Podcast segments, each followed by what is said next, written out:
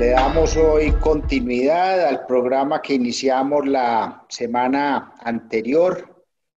para tratar un tema que es no solamente de actualidad, sino de vital importancia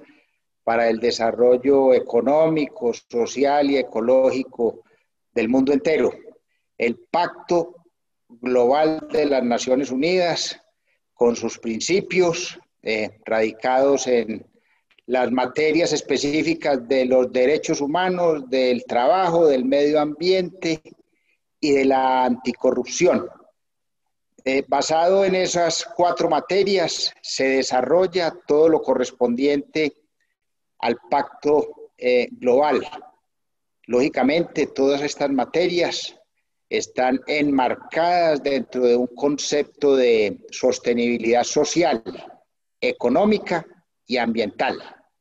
Esas sostenibilidades engloban todos los eh, y cada uno de los principios y de los objetivos del desarrollo sostenible contenido en este pacto que, como lo decíamos en la presentación anterior, a él ya están adheridos 130 países eh, del mundo que coinciden eh, claramente en que sus problemas son comunes y por ello eh, tienen que aunar todos los esfuerzos para poderlos eh, superar, porque realmente las libertades de los seres humanos, como lo hemos repetido en varias ocasiones, dotados de razón y de entendimiento, como lo somos nosotros los hombres habitantes de este globo, hombres y mujeres, lógicamente, habitantes de este globo terráqueo, eh, siempre eh, tenemos que imprimirle a todas nuestras actuaciones eh, el cumplimiento de nuestras obligaciones y la búsqueda del interés general sobre el interés particular. O sea, todo lo que nosotros vamos a, hacer, porque pues eh, eh, todo lo que, mejor dicho, nosotros nos mantenemos en el mundo de las decisiones. Cada minuto que pasa en nuestras vidas está eh, rodeado de una serie de decisiones que tenemos que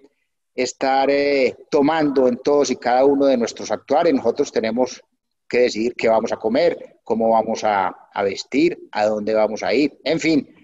desde las aparentemente más mínimas decisiones hasta las más difíciles decisiones eh, implican y orientan los comportamientos que como personas libres eh, tenemos que hacer cada instante de nuestras vidas. Estos derechos humanos son inherentes pues a nosotros los seres humanos sin discriminación de raza, sexo, religión, condición social, nacionalidad, eh, lengua. ¿Qué significa eso? Que, que todos, todos, todos los seres humanos tenemos los mismos derechos, a pesar de las diferencias eh, o lo que nos diferencie en el trasegar de nuestras vidas. De manera que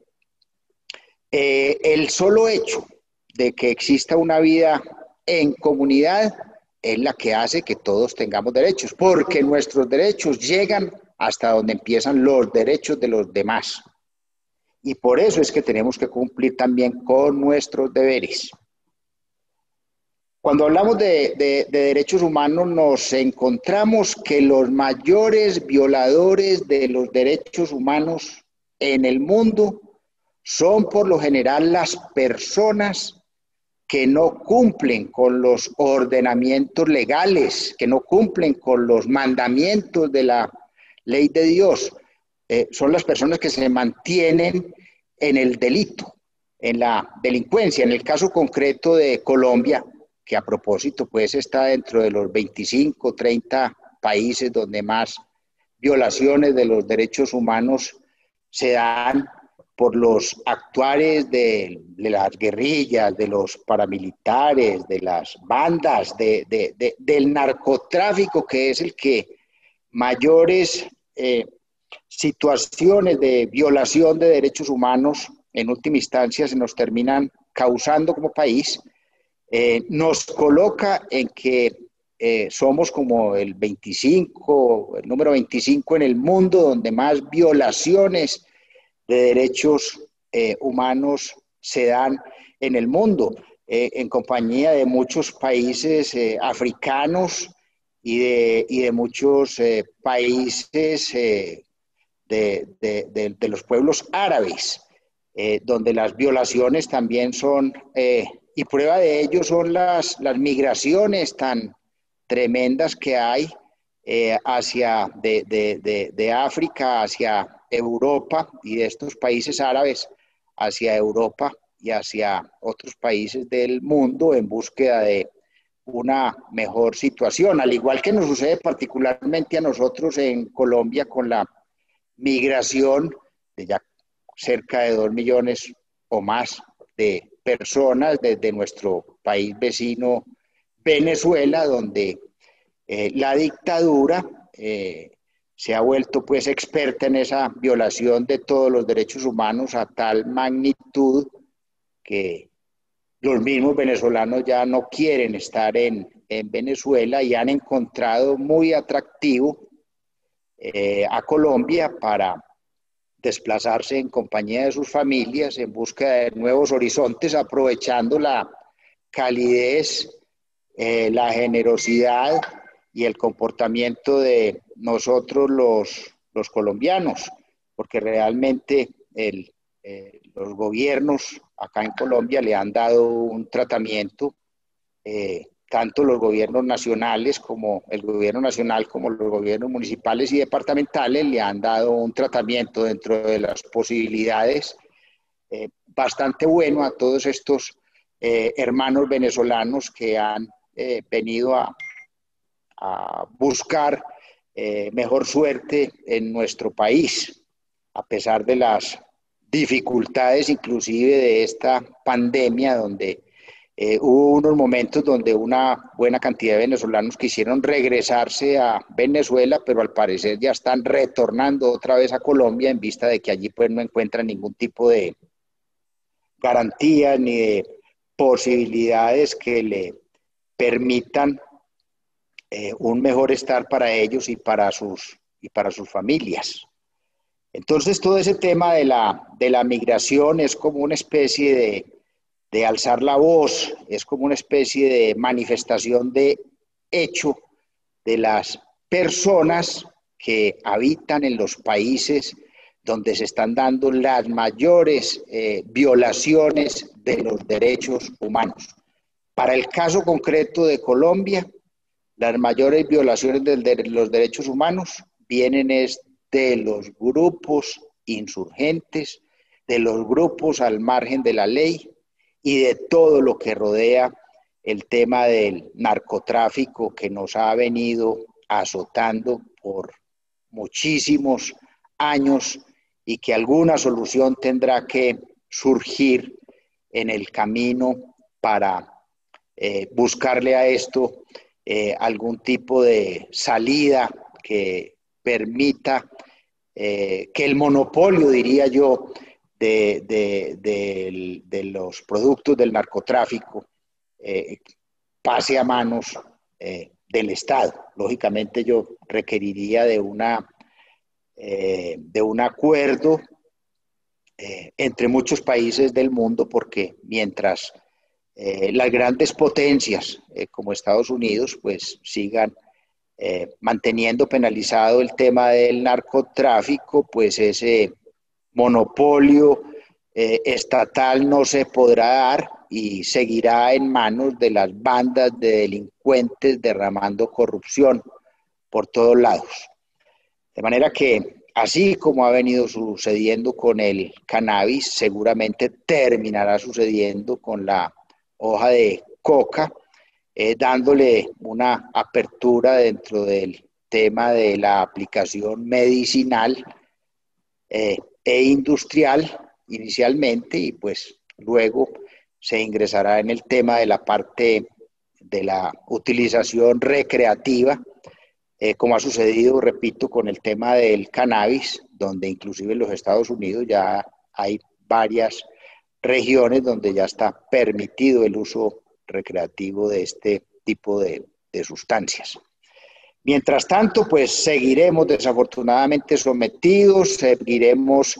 eh, con la necesidad de dar una lucha sin cuartel eh, para eh, acabar con los cultivos. será difícil, el poder económico es supremamente grande, pero, pero las dinámicas del mundo irán dando las, las orientaciones. Continuamos con el tema de la violación de estos derechos humanos que son muchísimos, los derechos humanos que están consagrados originalmente, podríamos decirlo que los mandamientos de la, de la ley de Dios dan eh, como el, el primer, eh, el primer pasón sobre eh, la cantidad de cosas que debemos respetar, que están establecidas inclusive en las, en las escrituras, en la Biblia como ejemplos de comportamiento que nos dejó nuestro Señor Jesucristo, ejemplos a seguir, eh, están plasmados en todas y cada una de las constituciones o cartas fundamentales de los diferentes países. En el caso eh, concreto de Colombia, en nuestra constitución están muy eh, claramente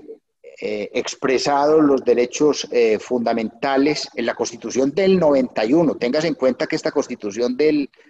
del 91 eh, se dio con la participación de M19, un grupo guerrillero que para esa época pues hizo la paz y dentro de todos esos temas que se trataron en la firma de esa paz eh, estaba pues el tema de la constitución del 91, eh, donde hubo participación eh, de la guerrilla, de la extinta guerrilla del, del M19, inclusive tuvo una presidencia, esa, esa constituyente tuvo una presidencia colegiada, donde había una representación del Partido Liberal, del Partido Conservador y de los guerrilleros. Eh, estaban Álvaro Gómez, Partido Conservador, eh, estaba Navarro Wolf eh, por el M19 y estaba también el, el Partido Liberal en esa presidencia colegiada y allí en esa constitución del 91 se hizo expresamente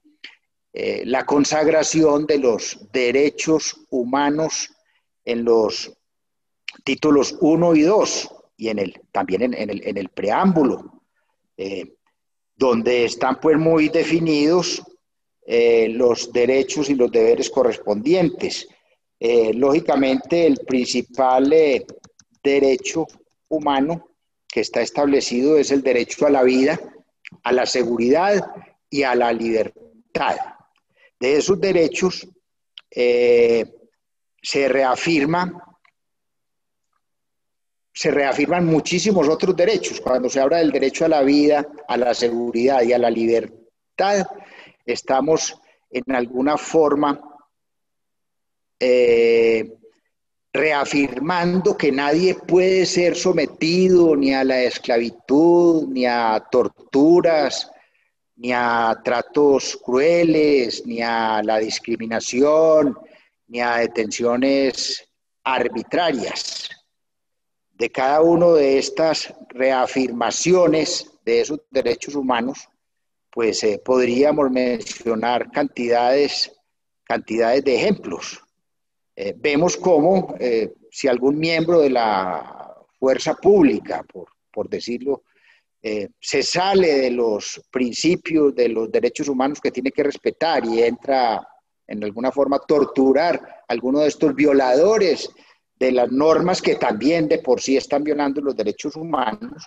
pues eh, inmediatamente se hace responsable disciplinaria y penalmente a las consecuencias que ese tipo de actuaciones se le puedan eh, presentar, igual si lo hace con tratos crueles. Eh, también se desprenden, en la, eh, historia del mundo han sido muchas las prácticas eh, contra la vida, contra la libertad, contra la seguridad. y, se siguen eh, presentando eh, como fruto de actuaciones individuales eh, que afectan a los demás miembros de la sociedad. Y, eso hace que tengan que generarse una serie de acciones para evitar la violación de esos derechos humanos y para eh, castigar con tribunales imparciales eh, que juzguen esas actuaciones, pero que también a su vez les den eh, los derechos a los recursos pertinentes a las segundas instancias, a las presunciones de inocencia, a la no obligatoriedad de declarar contra sí mismo o contra familiares, para evitar penas injustas a esos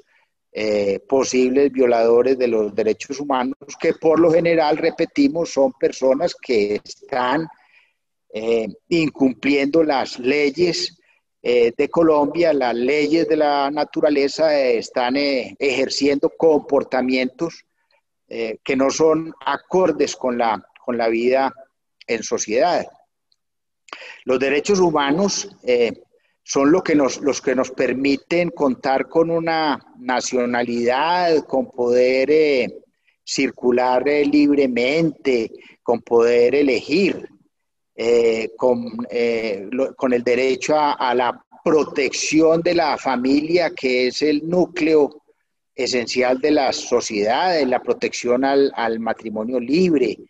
a la protección a la propiedad privada, al libre pensamiento, a la posibilidad de opinar, de expresarnos, de reunirnos. Vemos, vemos ahora toda la polémica que se ha venido presentando con los temas de la libertad de prensa, eh, como hay varios eh, periodistas que han sido eh, amenazados por ejercer la libertad de, de prensa. esos son ataques contra los, contra los derechos humanos en esas libertades de expresión, de opinión, de reunión, eh, de asociación, etc. Eh, igual está establecido los, los derechos para participar en, la política, en el gobierno de un país, para, participar, para trabajar, eh, el derecho a tener o contar con una seguridad social que nos permita eh, la atención en nuestras necesidades eh, médicas, en el ejercicio de, nuestras diferentes actividades, a contar con una pensión cuando se terminan o se cumplen con los requisitos establecidos para ello. La posibilidad pues de jubilarnos, eh, la protección al desempleo, el derecho a esa protección al desempleo y, más ahora con la pandemia, eh, cuando se viene presentando ese fenómeno y se hace absolutamente necesario que además de la, de la caridad eh, privada o que debemos tener cada uno con nuestros semejantes, pues están las políticas que el gobierno nacional ha venido estableciendo con los diferentes programas para asistir a estas personas que en estos momentos eh, no cuentan con un empleo y las consecuencias de no contar con un empleo, de no tener un salario y no tener un salario, de no poder eh, satisfacer las necesidades básicas de los, de los seres humanos, como lo son el de la alimentación, el de la educación, el de la salud, etcétera. Y ahí es donde tiene que estar el gobierno absolutamente presente mientras que pasa esta pandemia, mientras que se encuentra, se encuentra la, vacuna que permita ya una normalización total de la economía y de las eh, diferentes actividades, de que estas personas puedan ser asistidas socialmente. Eso no, no obsta el hecho de que el gobierno esté trabajando y esté entregando una serie de subsidios con una serie de, programas que hacen que a una muy buena cantidad, de pronto no a todos, pero a una muy buena cantidad de los colombianos que están actualmente en dificultades, eh, puedan entrar eh, con esos auxilios a satisfacer sus, necesidades básicas. Eh, eso no hace que estemos o podamos estar el resto de los colombianos o el resto de las personas que habitamos este globo terráqueo ajenos a las circunstancias y tengamos también que esculcarnos y hacer nuestros aportes de generación de empleo y de colaboración a todos y cada una de las personas que a nuestro alrededor, que nuestro alrededor requieran de algún tipo de, asistencia. En estos días me comentaba eh, un amigo que no veía hace más de 40 años, que ha tenido algunos problemas de, de salud y me comentaba a través de su fundación la cantidad de personas a las cuales le está llegando con alimentación, especialmente niños y, ancianos, eh, y la satisfacción que, se siente cuando se puede ayudar es más grande que ganarse una lotería. De manera que eh, no estamos, eh, no podemos estar ajenos a ellos si contamos con algún recurso eh, adicional, es importantísimo que empecemos a, invertirlo en, generación de empleo. Cada uno de nuestras, dentro de nuestras posibilidades, lo que permitirá un aporte, un grano de arena en la colaboración a las personas que están eh, atravesando por dificultades en esta, en esta pandemia. Todo esto, lógicamente, eh, implica, como lo decíamos ahora, de que eh, la lucha contra la corrupción, que es la que se lleva en muy buena parte los recursos públicos, que lógicamente en última instancia son el fruto de los impuestos que pagamos los, los privados o que pagamos los ciudadanos del común o que tenemos eh, la bendición de contar con, un salario, de contar con una pensión o de eh, contar eh, con tener alguna participación empresarial y que nos permita revertir lo que nos ganemos en generar más empleo. La única forma de salir de este problema es evitar esa polarización que implica el hecho de hablar de capitalismo y de hablar de socialismo o hablar de comunismo. Eh,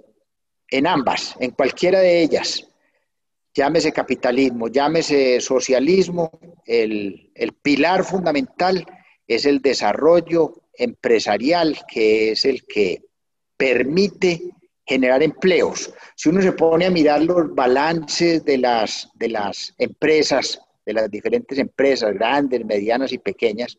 se encuentra con que una gran porción de sus ingresos está orientada única y exclusivamente al pago de los trabajadores, al pago de los empleados, porque es que realmente son los trabajadores y los empleados los que hacen las empresas, son los que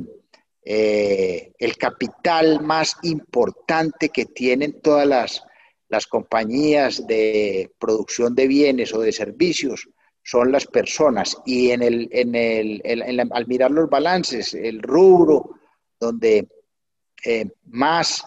a donde se van la mayoría de los ingresos, al, al, del, eh, al de los salarios, al del pago de los empleados y de los, y de los trabajadores. Todo esto para concluir diciendo que mientras que no eh, continuemos dándole muy duro al tema empresarial, al tema de los emprendimientos, al tema del sostenimiento de las empresas ya existentes, al tema de la salvación de la cantidad de empresas que por esta pandemia eh, tienden a, desaparecer. Eh, va a ser muy difícil porque es que el Estado, si no cuenta con los impuestos de las, de las empresas, de las actividades de producción de bienes y servicios, tampoco va a poder sostener los empleados que tenga independientemente de cuál sea su, de sea eh, su visión frente a quién debe ser el mayor empleador. Porque si el mayor empleador, como en los sistemas comunistas, eh, se va a seguir considerando que es el Estado, al no contar con los, y al este, no contar con los ingresos de los impuestos, seguramente eh, no va a haber esa sostenibilidad de la que hemos venido hablando y que es pilar fundamental en este pacto global de las Naciones Unidas con los 17 objetivos para el desarrollo sostenible. Por eso es que ese pacto eh, contempla la protección y la no vulnerabilidad de los derechos humanos. Es un consenso universal que permite un trabajo permanente eh, en los objetivos del desarrollo sostenible, donde, donde si bien se han logrado muchos avances, también se exigen eh, tener muchísimo cuidado por parte de todos los estados, donde al igual que los individuos, la responsabilidad deben ir muy ligadas a las oportunidades y al grado de desarrollo y progreso económico, social y ambiental. Porque es que otro de los derechos es la igualdad de los, de los países y sabemos que hay países pobres y que hay países, que hay países ricos. Esos países ricos tienen un grado de desarrollo y de progreso económico y social eh, que los obliga a unas, eh, al cumplimiento de una cantidad de situaciones en una forma eh, más eh, amplia que los países pobres. Al fin y al cabo, eh, las capacidades económicas son las que permiten hacer más inversiones en la parte social, en la parte ambiental. Como quien dice, el que más tiene es el que más debe dar a la inversión social y a la inversión eh, ambiental. Los objetivos, hablar de objetivos del desarrollo sostenible como la pobreza, eh, el hambre, la vida sana y el bienestar, la educación, la igualdad de género, sociedades justas y pacíficas, es eh, hablar de derechos humanos que se tienen que proteger, y que no se pueden vulnerar. vulnerar. Eh, hoy más que nunca hay que redoblar esfuerzos porque los indicadores ya empiezan a mostrar crecimientos en el hambre, en la pobreza, en el desempleo, por el mal comportamiento de nosotros los humanos, que estando dotados de razón, eh, y siendo libres en nuestro actuar para escoger entre el bien y el mal, entre el interés general y el interés particular, eh, cuando esta pandemia pues nos ha demostrado que todos somos eh, iguales ante la que todos somos iguales ante la ley y que todos tenemos derechos y obligaciones con nosotros mismos y con los demás, que es algo que inclusive no nos damos cuenta cuando eh, nos comportamos eh, mal en el ejercicio de esa libertad de la cual estamos dotados, eh, pues nos afectamos inclusive nosotros mismos porque entramos en un tema de, de unos riesgos que van a tronchar nuestro futuro y que nos van a dar al traste con nuestras familias y que van a afectar a la, a la sociedad. Una de las instituciones, por ejemplo, que más está fallando en Colombia en este momento son las ramas legislativa y judicial. Eh, cuando se ven los niveles de aceptación eh, del Congreso de la República y de los eh, tribunales, pues encontramos que desafortunadamente pues están en unos mínimos de aceptación porque pues su trabajo no se presenta eh, acorde con las posibilidades y con las capacidades y con la cantidad de recursos que se destinan para el funcionamiento de esas dos ramas del poder público, la legislativa y la, y la judicial, con el agravante de de que donde no hay ejemplo, donde no hay eh, justicia, pues el ejercicio y el cumplimiento de los derechos humanos que están en este pacto y que están en la legislación y que están en los mandamientos de la ley de, Dios, pues se hacen eh, muchísimo más difíciles eh, por, por, estas entidades no ser o no, o no tener eh, claro esos principios y objetivos establecidos. Inclusive uno piensa que sería muy bueno, como este pacto global eh, para las, el cumplimiento de los objetivos del, desarrollo social, eh, sería muy bueno que, que, instituciones como el Congreso de la República de Colombia y como las diferentes cortes ingresen a ese pacto. Sería muy bueno que manden la cartica al secretario de las Naciones Unidas eh, solicitando adherirse y coadyuvar en el cumplimiento de los objetivos de este pacto. Eso sería un buen ejercicio, porque es que este pacto es para, para instituciones eh, empresariales y no empresariales. Eh, y, le serviría mucho porque de pronto encontraríamos ejemplos en otros países eh, de cortes y de congresos donde la aceptación por parte de los ciudadanos de esos países sea mayor que la nuestra y nos puedan servir de ejemplo para enderezar el actuar de estas instituciones, eh, lo que, por ejemplo, permitiría, por ejemplo, a los demás ciudadanos, llamémoslos dentro de la igualdad eh, de menor rango, estos ciudadanos, eh, como ejemplo, puedan mejorar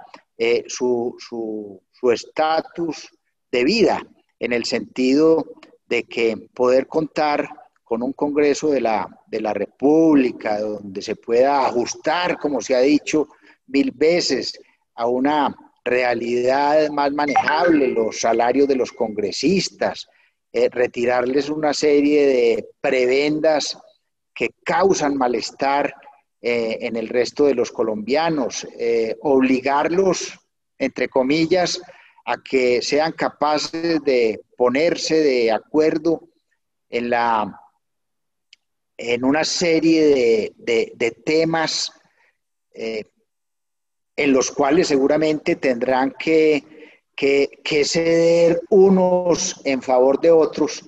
eh, sería importantísimo para ir eh, avanzando en nuestro país e ir dejando a un lado la polarización. Y uno de esos temas es precisamente la, la reforma que se requiere en el, en, en el tema del funcionamiento y los costos del, del, Congreso de la República, en el funcionamiento y los costos de las Cortes eh, y otros eh, temas eh, adicionales para poder encontrar solución a las problemáticas en un país donde todos somos iguales, repito, de acuerdo a estos principios,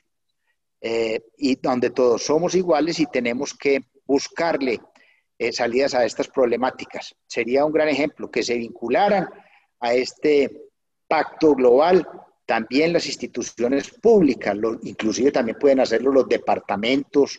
lo pueden hacer también los, los municipios, eh, inclusive pues eh, conozco alcaldes que han utilizado como derrotero para la construcción de sus planes de, desarrollo eh, y sus presupuestos, pues estos eh, objetivos del, desarrollo sostenible, eh, de estos 17 objetivos del desarrollo sostenible, que en última instancia eh, pues son como los problemas comunes que tenemos que entrar a, a solucionar entre todos. Entonces, como les venía diciendo, vamos a dejar por el día de hoy para en la próxima semana eh, introducirnos en otra de las materias de vital importancia de que trata el Pacto Global de las Naciones Unidas, como lo es el del derecho al trabajo, eh, como materia del Pacto Global, haciendo énfasis de los temas de la formalidad, de la informalidad, de la discriminación de género y lo más importante, ese querer de que sean las empresas las mayores generadoras de empleo y por ende las mayores generadoras de impuestos para nutrir los presupuestos de la nación, de los municipios y de los departamentos. Muchas gracias.